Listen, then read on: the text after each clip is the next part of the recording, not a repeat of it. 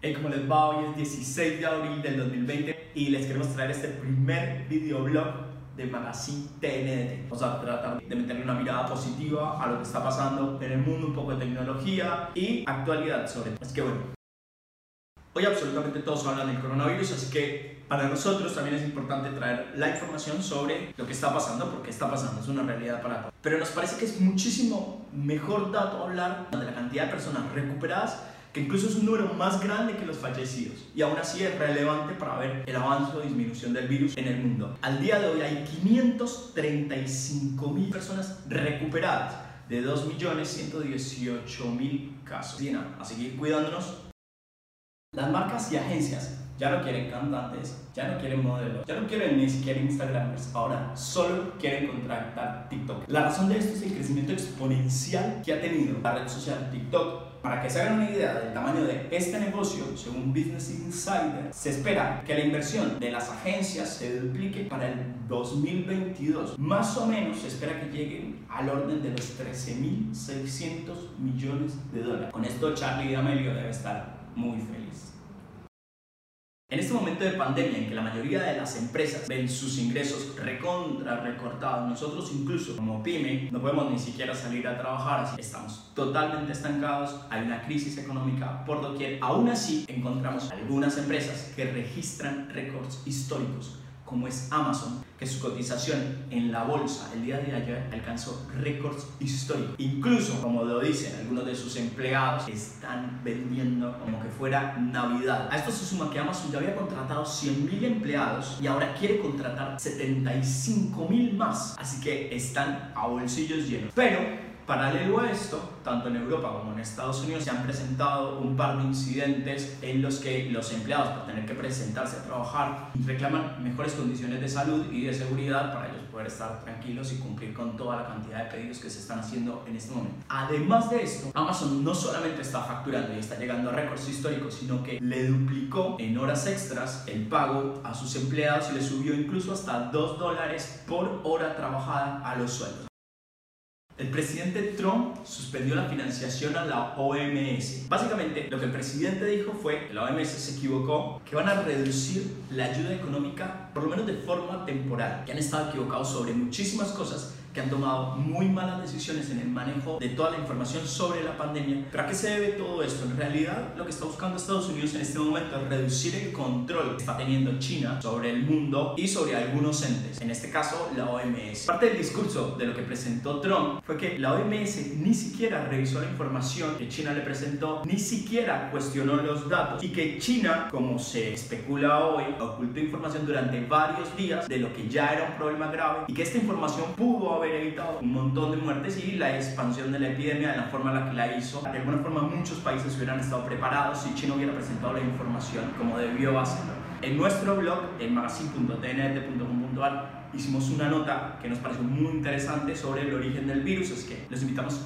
a chequearla sobre si es natural o si se lo inventaron en un laboratorio. Está bastante buena, simplemente presentamos las dos opciones y que cada quien decida qué creer. Para que ustedes se hagan una idea de lo que está hablando Trump con respecto a la OMS, Estados Unidos aporta el 15% del dinero total de financiación del ente. Más o menos, la contribución de Estados Unidos se estima en los 400 millones de dólares. Y si tomamos como referencia entre el 2018 y 2019, China aportó 76 millones de dólares más 10 millones en contribuciones. En todo caso, aparte de lo que reclama hoy la OMS es que este no es el momento para recortar ayuda, este no es el momento para señalar a nadie y junto con ese reclamo se unieron también Alemania, China, obviamente, Australia y Nueva Zelanda salieron en contra del presidente Trump con respecto a recortar los fondos de la OMS.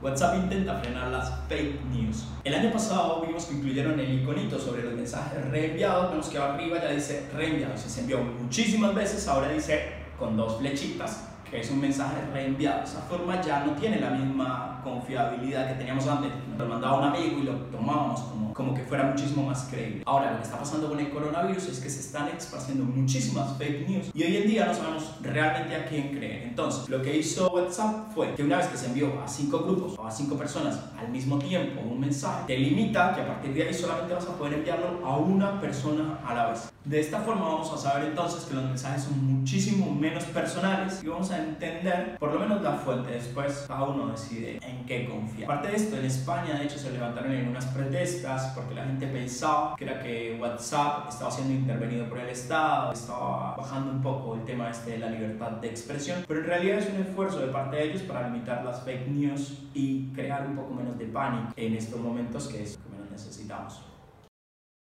Esta noticia está buenísima porque nos parece muy relevante el tema es que China ya está trabajando en su criptomoneda. En realidad ya llevan muchísimos años trabajando con esto. Y hace unos dos años ya están muchísimo más metidos en el tema. No se esperaba que estuviera para ahora, pero capaz por el aislamiento, capaz por la recesión económica, decidieron poner un pie en el acelerador y sacar ya la versión preliminar de la aplicación que va a estar disponible para iOS y para Android. En realidad sí, lo pensamos ahora, no es el primer estado que intenta sacar una criptomoneda. Ya antes Venezuela lo sacó con el Petro, que la verdad no tuvo mucho éxito por la situación particular que vive Venezuela hoy. Fue una iniciativa de Maduro, es que no tuvo mucha repercusión. Facebook lo había intentado también con Libra, pero que está un poco pausado ahora el proyecto debido a la pandemia. La diferencia con China es que hoy China mueve gran parte del mercado global. La idea es que cada persona va a tener en su dispositivo móvil un monedero de esta moneda que van a llamar DCEP. Estas siglas son para Digital Currency Electronic Payment. En principio va a funcionar con una paridad de 1 a 1 con el yuan y a diferencia de otras monedas digitales como el Bitcoin no se va a poder minar y no va a ser descentralizado. Lo va a controlar el gobierno de China. El objetivo principal es poder que el resto del mundo tenga acceso al mercado y que el DCP pueda competir con el dólar. Dentro de las pruebas que se hicieron, dentro de las pruebas piloto de las personas que han podido tener acceso ya a esta aplicación, una de las cosas que destacan, que está bastante buena, es que no necesariamente tiene que tener internet para poder realizar transacciones, sino que se puede hacer offline y lo pueden hacer a través del NFC, que es con el contacto de un dispositivo con otro, tal como funciona hoy Apple Pay o incluso la mayoría de tarjetas nuevas.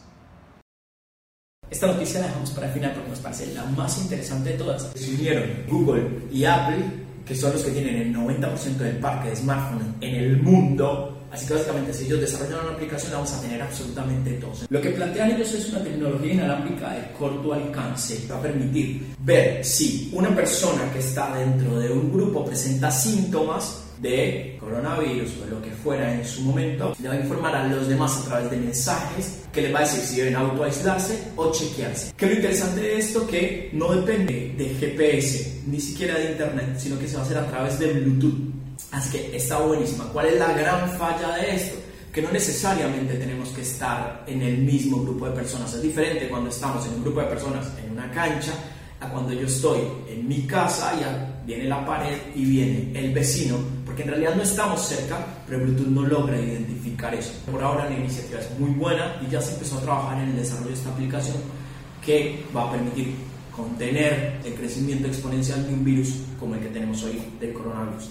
Así que no, esta es la última nota y les agradecemos muchísimo a las personas que llegaron hasta acá. Un abrazo.